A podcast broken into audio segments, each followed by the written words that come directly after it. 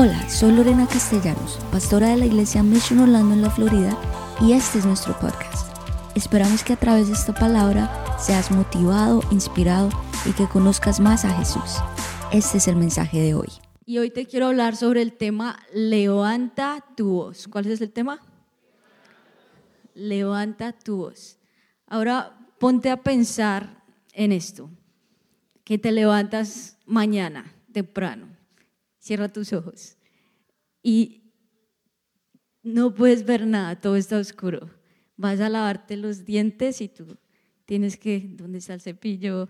Vas a lavarte la cara, que ¿dónde está todo? Tratas de prender la luz, está algo mal y te das cuenta esto está sucediendo, estoy ciego físicamente, no puedo ver nada. Y muchas veces lo podemos sentir si no sucede físicamente, pero ¿qué tal si te sucediera espiritualmente?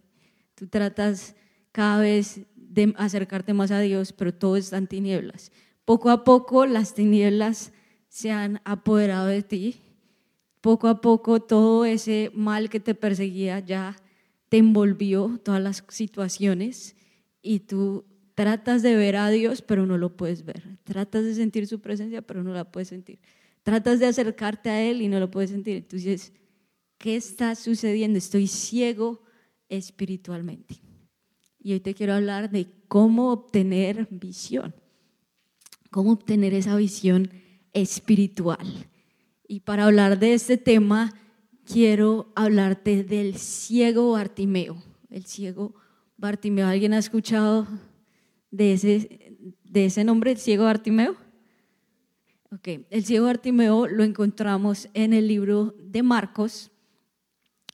Y este ciego, miren, miren esa foto que yo encontré ahí, está chévere, ¿no?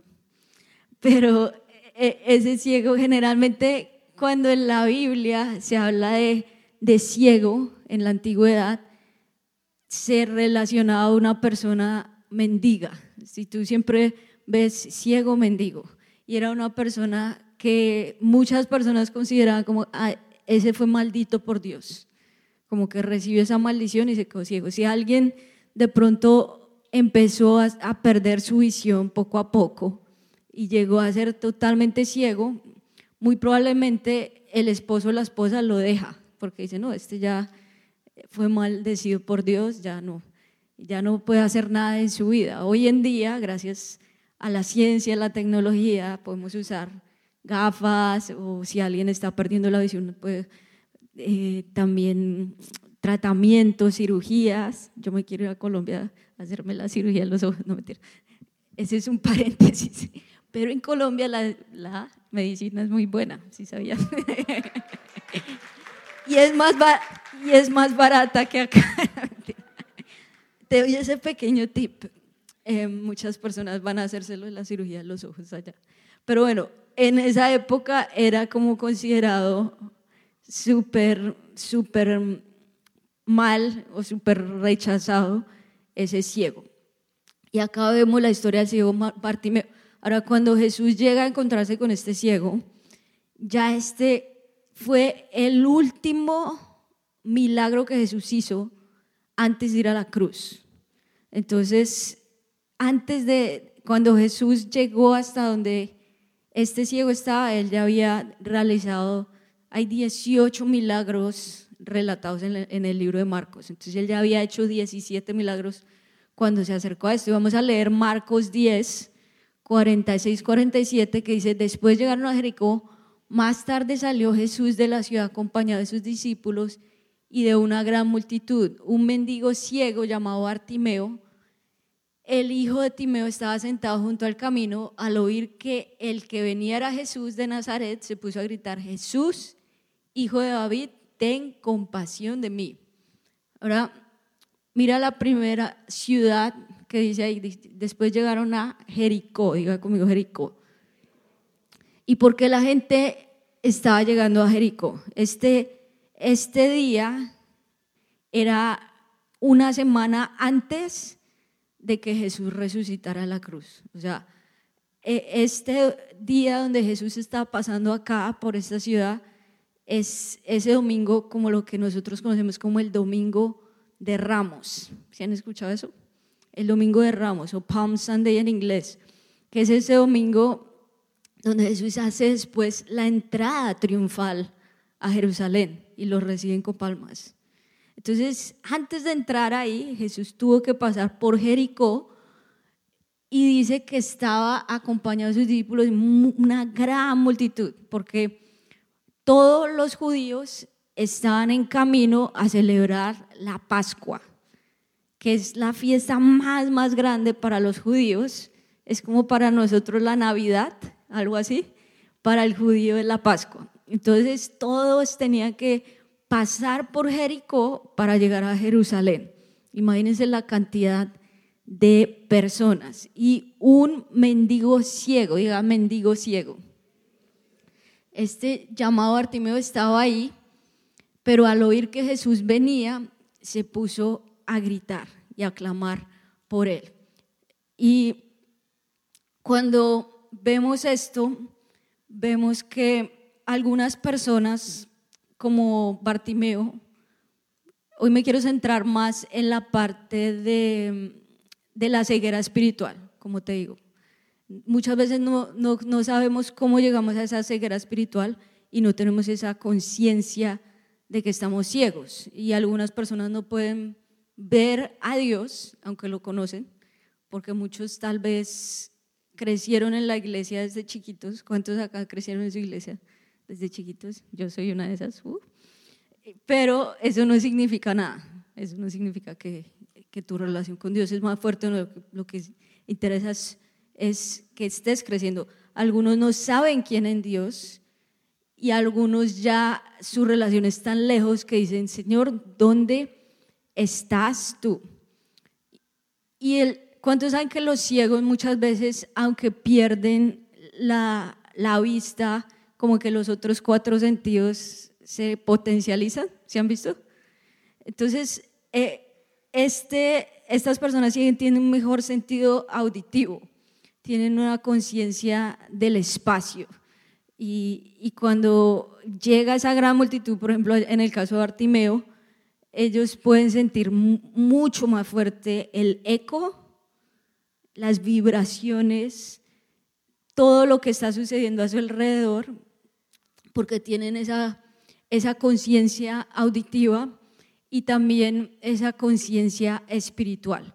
Algo que sucedió fue que cuando llegó Jesús a, a este lugar, el ciego Bartimeo percibió que algo cambió en el ambiente, como que yo me imagino que él ya estaba ahí muchos años sentado y viendo multitud de personas ir a, hacia, a celebrar a, a Jerusalén la Pascua. Pero cuando él escuchó hablar de Jesús, y, sintió que Jesús llegó. ¿Cuántos saben que cuando llega Jesús como que el ambiente cambia? ¿Cuántos pueden sentir que Jesús está acá en este auditorio, en esta iglesia? Amén. Y,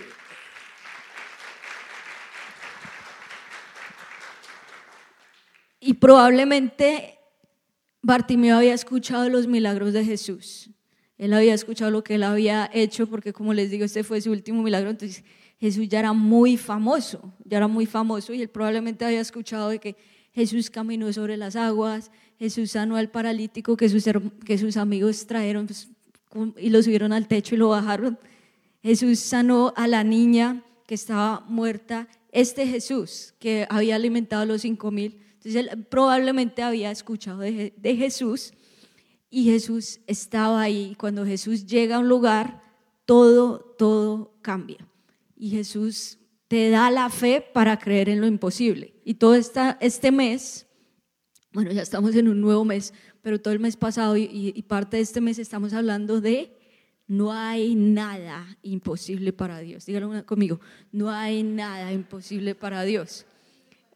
Y cuando llega Jesús, viene esa, esa fe y tú, y tú sientes que algo en el ambiente cambió, algo está diferente porque llega Jesús a estar acá. Yo recuerdo cuando nosotros empezamos a contemplar la idea de tal vez abrir una iglesia, estamos en Miami, tranquilos, felices, gracias Señor por todo lo que tú haces, aparentemente cómodos, pero tú sientes que algo te empieza a inquietar, ¿no? Como que algo empieza a, decir, bueno, ¿y qué tal si tú? ¿Y qué tal si tú te lanzas? Yo personalmente nunca, antes, obviamente ahora sí, pero nunca me di como una pastora ya de, abrir una iglesia. Ahora sí me tocó ser, no mentira.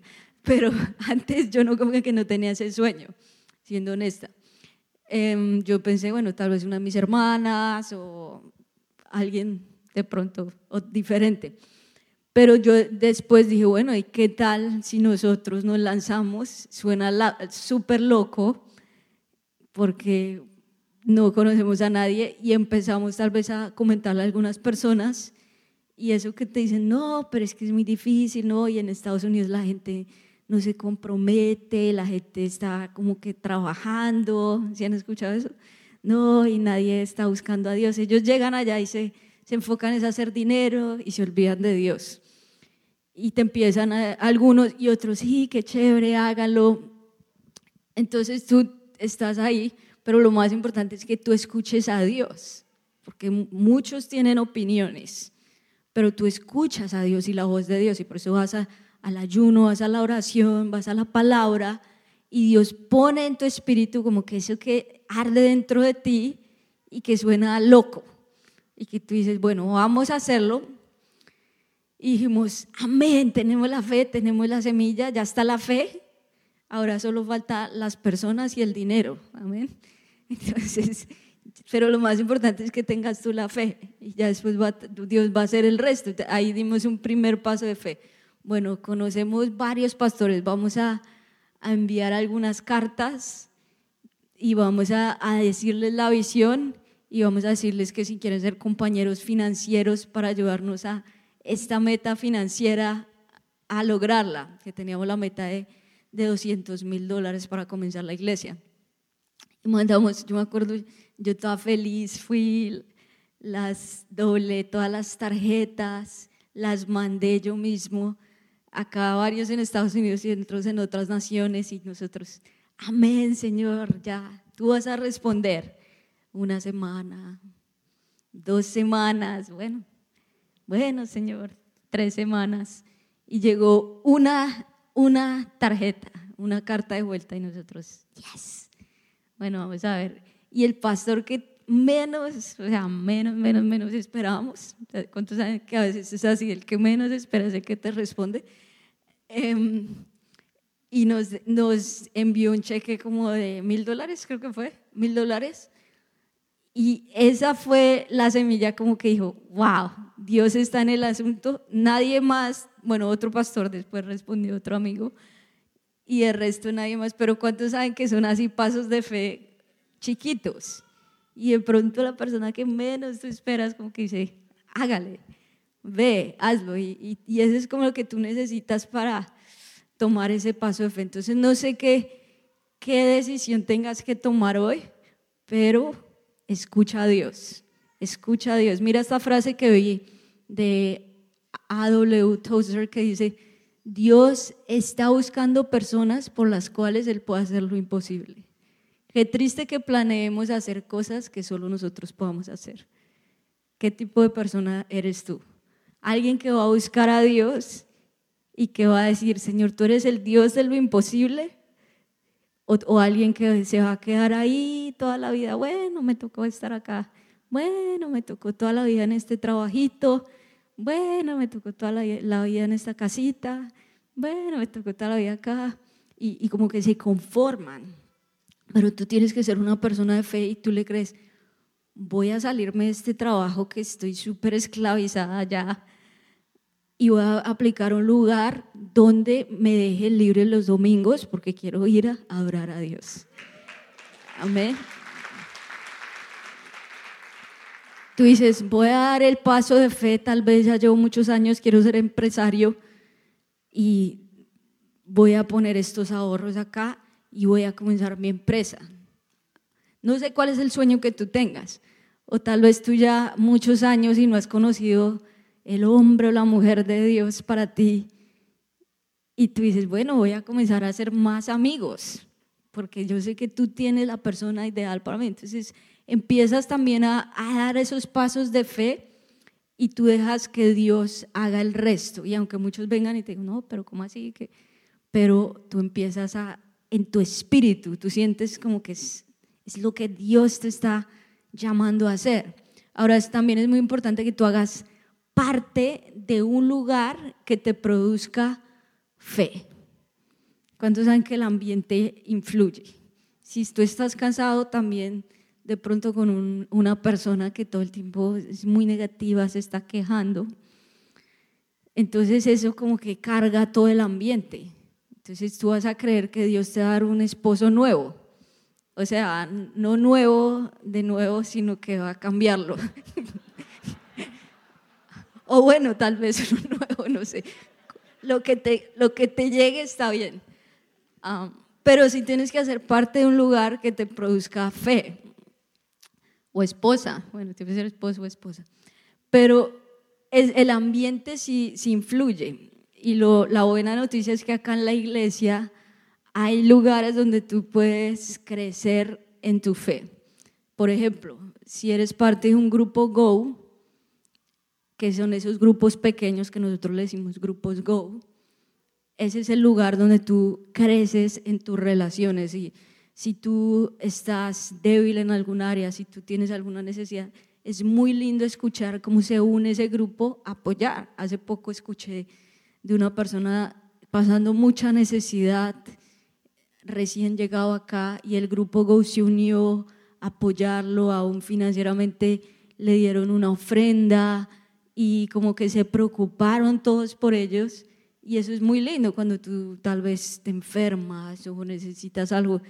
Ese es el grupo donde ellos van a estar ahí contigo y donde tú también vas a poder compartir, mira, estoy pasando por esto, tengo esta lucha, ven, ora por mí, yo oro por ti y crecemos. Entonces, involúcrate en un grupo Go, es muy sencillo. También otra manera que puedes involucrarte acá dentro de la iglesia es siendo parte del Mission Team, que hoy es el paso uno de Descubre tu misión, es la mejor manera de hacerlo, porque tú sabes que cuando estás sirviendo, eh, por ejemplo, esos pequeños testimonios, cuando tú estás ahí en la puerta o cuando tú estás en el parqueadero, escuchar testimonios como, no, la manera como tú me saludaste me marcó. Tú, wow, yo, eso me llevó a conocer más a Cristo. La manera como tú serviste a mis hijos, los maestros de que, los que están sirviendo allá, eso me marcó. el, el que tú estuvieras ahí con mis hijos. Y dices, wow, es lo que yo estoy haciendo está marcando la diferencia en otro y te, te llena de fe. Porque aunque tú tienes problemas por fuera, el escuchar que acá en la iglesia Dios te está usando a ti, tú dices, gracias Señor, porque vale la pena servir a Dios. Vale la pena servir a Dios.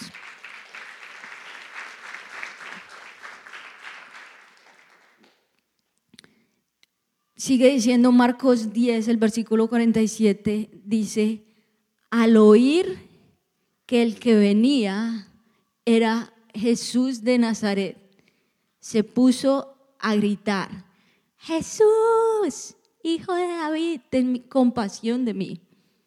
Muchos lo reprendían para que se callara, pero él se puso a gritar aún más, Hijo de David, ten compasión de mí. Entonces e-, este ciego que estaba ahí escuchó que Jesús venía y empezó a gritar. Diga conmigo, gritar. Cuando hablamos de gritar, hablamos de levantar la voz. Por eso el mensaje se llama levantar la voz. Y cuando yo pienso en levantar la voz, pienso en la oración.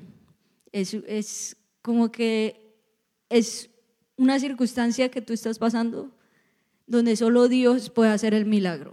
Ya tú lo intentaste por tus fuerzas, pero no pudiste. Y cuando yo pienso en la oración y tal vez en una circunstancia donde solo Dios puede hacer algo, yo, yo recuerdo cuando, por ejemplo, mi mamá, cuando nosotros fuimos víctimas de un atentado y mi papá estaba al borde de la muerte, ya no sabíamos si iba a vivir 10 días en coma, pero yo recuerdo es la voz de mi mamá clamando a Dios, día y noche, 24 horas, y ella dice que ese es el, el momento donde ella nació a la oración, donde ella nació a la intercesión, porque es que aunque era esposa de pastor y iba todos los domingos a la iglesia todo, pero ella dijo, el momento cuando yo nací a la oración fue cuando pasé por este momento, lo que dice la Biblia, como el día malo, como ese, esa gran tragedia. Y se puso a orar y a orar y a orar. Y tú sabes que no importa lo que esté sucediendo, Dios tiene la última respuesta. No importa lo que esté sucediendo, Dios sabe el que tiene al final de toda esta prueba por la cual tú estás pasando. Entonces, cuando tú levantas tu voz, levantas tu voz en la oración. Y yo me pongo también a pensar, y se me venía a la mente la, la oración de Ana. Ana, la mamá de Samuel, ¿sí la han escuchado? La, la, mamá de Samuel, cuando, cuando ella no podía tener hijos, ese era su más grande deseo. Y pasaban los años y los años y los años y nada que quedaba embarazada. Su esposo, que tenía dos esposas en ese tiempo, Penina si tenía hijos y se burlaba de ella. Y el esposo le dice, ¿no te soy yo mejor que diez hijos? O sea, bien humilde el esposo. Eh, pero ella tenía esa gran aflicción, gran aflicción de que oraba, Señor, por favor. Y todos los años iba al tabernáculo a Jerusalén a dar sus ofrendas. Y en una de esas ocasiones ella levantó su voz en oración y le dijo al Señor cómo se sentía, porque a veces no puedes expresar con palabras, sino es con un llanto, es con todo, derramando todo tu corazón y Dios te escucha. Y ella hizo esta oración para que Dios le concediera este gran milagro y dice 1 Samuel 1:10, Ana con una profunda angustia lloraba amargamente mientras oraba al Señor. No sé cuántos acá estén en angustia, estén en ansiedad, estén en dolor, pero haz lo que dice Ana, ora, ora al Señor. Y ella le dijo esta oración, oh Señor de los ejércitos celestiales, si miras mi dolor y contestas mi oración y me das un hijo, entonces te lo devolveré, él será tuyo durante toda su vida y como señal de que fue dedicado al Señor, nunca se le cortará el cabello. Y también hizo un voto al Señor. O sea, no solamente le dijo, Señor, dame el hijo, sino que le dijo, si tú me lo das, yo te lo voy a devolver. Él te va a servir en tu casa. Y es muy linda pues toda la historia porque los hijos del sacerdote Lee estaban muy lejos de Dios, pero Dios estaba iba a levantar a Samuel como ese sacerdote que le sirviera a Dios y que fuera diferente a todos los demás. Pero todo nació con la oración de una madre por, por ese hijo que ella visualizaba que vendría. Entonces no sé cuál es tu aflicción, no sé por qué estés pasando hoy, pero Dios quiere escuchar tu voz. Dios quiere que tú te rindas a Él en oración. Dios quiere que nosotros seamos cristianos de oración. ¿Sí sabían que los cristianos deben orar? ¿Sí? ¿Cuántos saben eso? Es como decir que el, ser humano tiene que comer. ¿Cuántos saben eso? Como que todos los cristianos ya lo saben. Pero ¿cuántos verdaderamente lo hacen? Es la pregunta. Y esa debe ser una disciplina espiritual en tu vida, en mi vida. Y debes encontrar la manera de cómo, por lo menos si tú dices cinco minutos en la mañana y que sea como tu cuarto de oración. Yo ahora puse mi closet como mi cuarto de oración y me encanta, ahí estoy y estoy en paz también, estoy ahí sola y pongo mi música y siento que Dios desciende de una manera muy especial, porque antes de pronto en el cuarto como que es muy grande y vienen mis hijos a veces temprano, mami, pero ya ahí ellos saben, no me molestes, no mentira, quédate por fuera.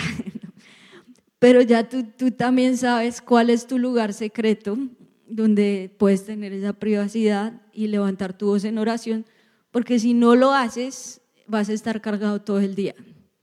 Entonces, entrega tus cargas a Dios. Si tú no lo haces, todo el día estás cargado. Es mejor estar en la mañana, ¡ah, Señor! Y ya, sales feliz. Todo el día estás feliz. Te doy ese tip. Y, y, nosotros también acá en la iglesia, siempre desde que la comenzamos, la comenzamos en oración. Dijimos, Señor, queremos ser una iglesia de oración, porque acá hay unas iglesias increíbles, todas las, muchas iglesias acá en Orlando y en el mundo. Pero hicimos una cosa de pronto que queremos que, que nos diferencia a nosotros, porque cada iglesia tiene su fortaleza, es que podamos ser una iglesia de oración y de adoración. Amén.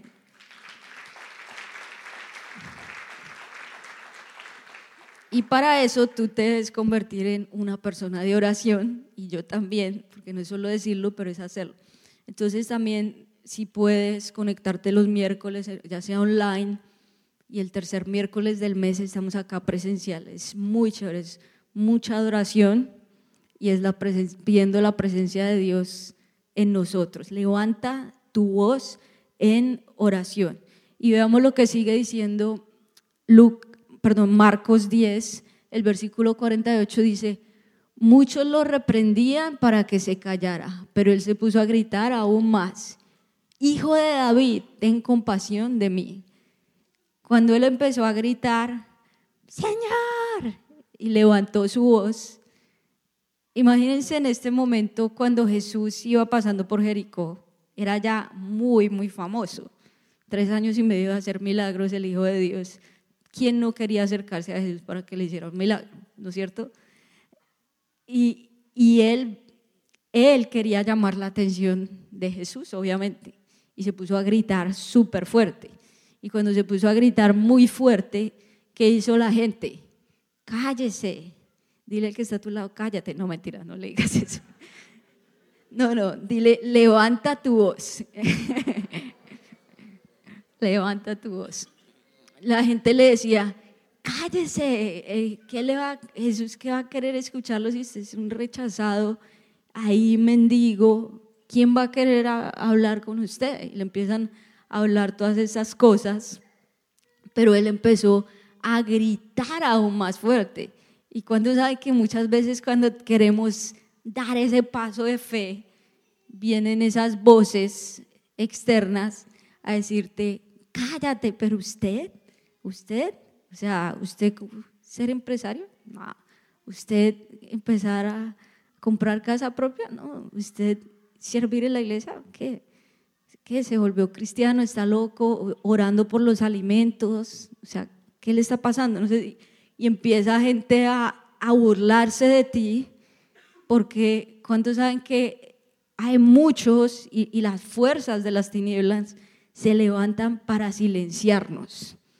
Ellos quieren que los cristianos estemos mudos, que no digamos absolutamente nada.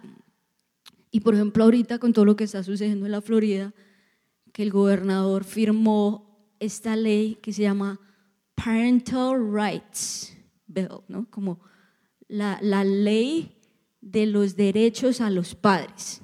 Si tú lo ves, es una ley que tiene mucho sentido común para cualquier persona, y más si eres padre de familia. ¿Cuánto, ¿A cuánto les gusta que ustedes mismos les, les enseñen los principios a sus hijos? ¿Amén? O, o quieren que el Estado lo haga. Pienso que nadie quiere eso. Entonces es una ley de protección al niño y al padre.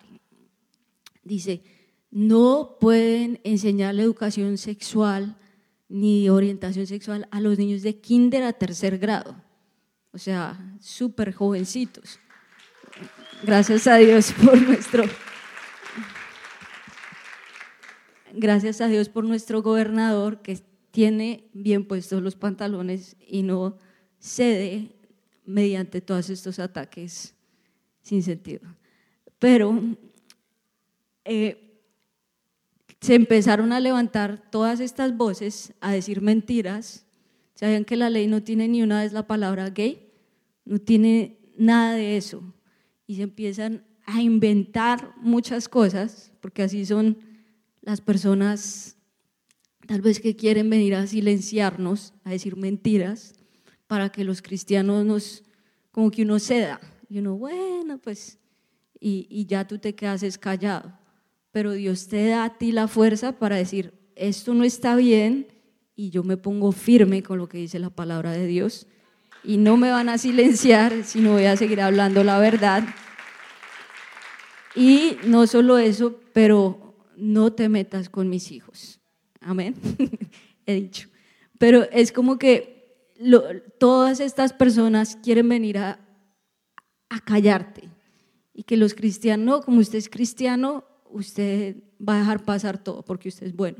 Bueno, pero somos mansos, pero no somos mensos. Amén. Uh,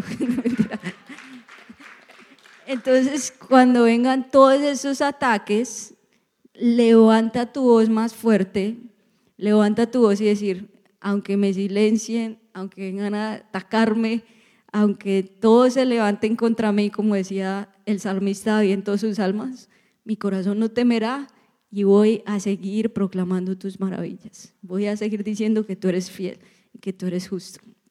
Dale un fuerte aplauso al Señor.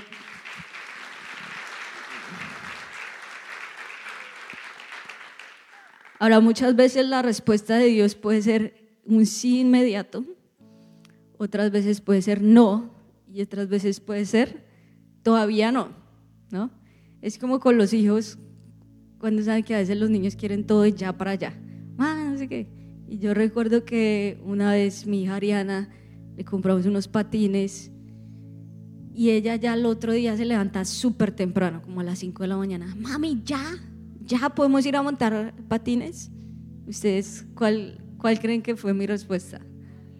Todavía no, más tarde, cuando esté por lo menos de día. Eh, y muchas veces nosotros somos así con Dios. Vas a la oración, ah, bueno, no, no, no vi la respuesta. Bueno, no, no sigues, pero tienes que perseverar, porque a veces Dios te dice un sí inmediato a veces Dios te dice un no, a veces Dios te dice todavía no. Pero persevera en la oración y levanta tu voz y en el momento preciso yo te voy a responder y te voy a dar, porque a veces no estamos listos para recibir la bendición de Dios. Es la verdad. Entonces a veces Dios tiene que procesarnos un poco más para esto. Y sigamos viendo lo que dice Marcos 10, el versículo 49 dice, Jesús se detuvo y dijo, llámenlo. Así que llamaron al ciego ánimo, le dijeron, levántate, te llama. Él arrojando la carpa, la capa, dio un salto y se acercó a Dios.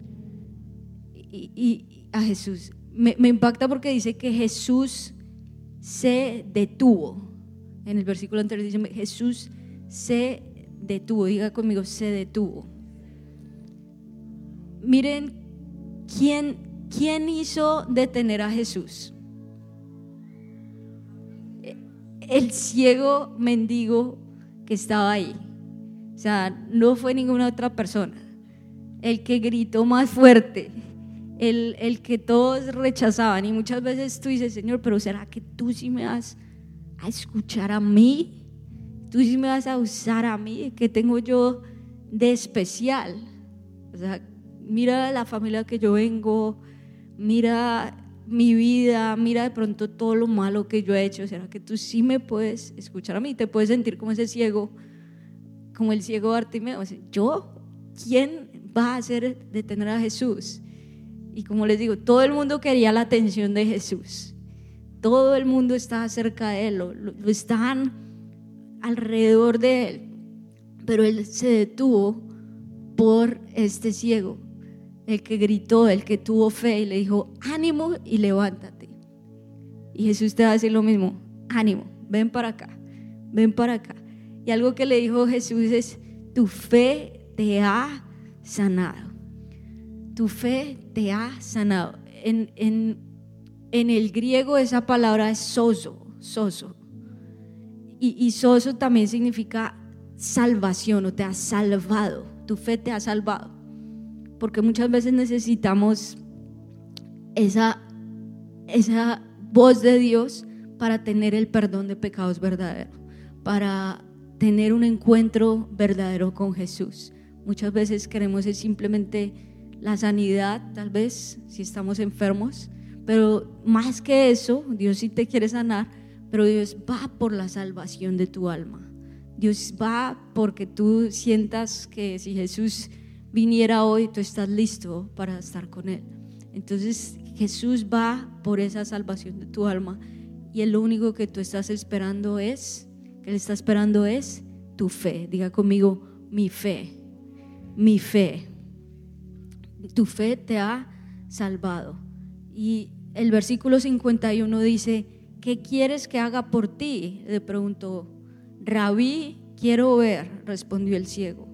Puedes irte, le dijo Jesús, tu fe te ha salvado. Dice, al momento recobró la vista y empezó a, a seguir a Jesús por el camino. Me impacta esto porque también no es como que gracias, listo, puedo ver, chao. Pero no, él siguió a Jesús, siguió a Jesús. Y esa es la clave para tener una vida exitosa. Seguir a Jesús, no perderlo de vista. Es muy fácil seguir al mundo, las cosas de este mundo, pero ¿qué es lo que va a hacer que tú permanezcas firme sobre la roca? Tu mirada en Jesús. Y haz como el ciego, Jesús te va a dar hoy la oportunidad, Él te va a venir y te va a salvar, va a hablar a tu corazón, pero tú vas a decir, Señor, yo decido seguir a Cristo. Yo decido dejar mis cargas atrás, pero no voy a, no voy a volver atrás, sino mi, mi mirada está en Cristo. Y vas a sentir como que cadenas se rompen dentro de ti. O sea, un encuentro con la cruz lo cambia todo. Un encuentro con Jesús lo cambia todo y que tú sientas la salvación de tu alma. Ese es el milagro más grande de todos, la salvación de tu alma. Y no importa si tal vez llevas mucho en la iglesia o llevas mucho de cristiano, que tú anheles con todo tu corazón tener un encuentro con Jesús, tener un encuentro con la cruz. Es el milagro más, más grande. Y no solo esto, sino que a diario lo puedas experimentar. Puedas experimentar el amor de Cristo y que Jesús te dice, tu fe te ha salvado, tu fe te ha sanado. Ve y no peques más. Siempre decía Jesús eso. Ve y no peques más. O sea, no es que recibas el milagro y vayas a hacer todo lo que quieras hacer, no. Ve y no peques más. Vive una vida en santidad. Vive una vida digna de Cristo. Amén. Amén. Dale un fuerte aplauso a Jesús. Vas a ponerte en pie y lo primero que vamos a orar es, vamos a orar por la salvación de nuestra alma, porque tal vez tú has estado, como lo, lo, vimos, como ciego espiritualmente. Y tú vas a decirle al Señor, necesito la salvación, Señor, en, mi alma. Y, y repite conmigo esta oración, Señor Jesús, hoy reconozco soy pecador. Estoy arrepentido. Dame una oportunidad de conocerte como mi Salvador personal. Quita mi ceguera espiritual y ayúdame a conocerte.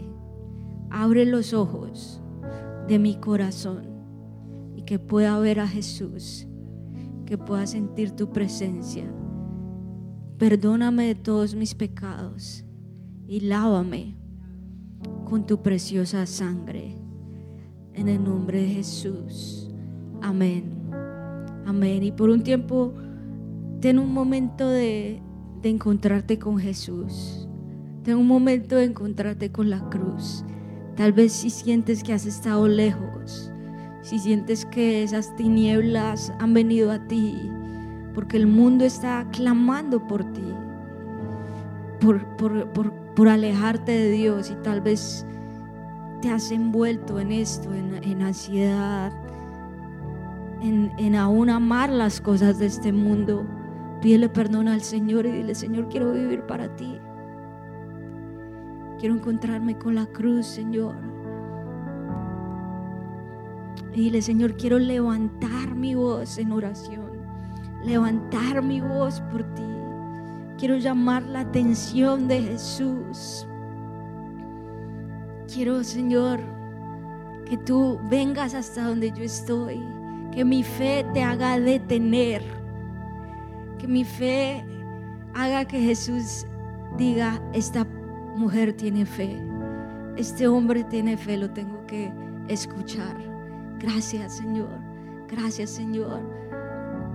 Hoy empieza a poner una fe sobrenatural en nosotros, en nosotros, en nosotros. Vamos, levanta tu voz en oración, así como lo hizo Ana, así como lo hizo este ciego Bartimeo, donde tú dices, Señor, ven, ten compasión de mí, no me, no me dejes solo, ven hasta donde yo estoy, Señor, ven, encuéntrate conmigo, encuéntrate conmigo, Señor, por favor, por favor, Señor, por favor, Señor, pon en mí una fe sobrenatural, pon en mí una fe para creer que no hay nada imposible para ti.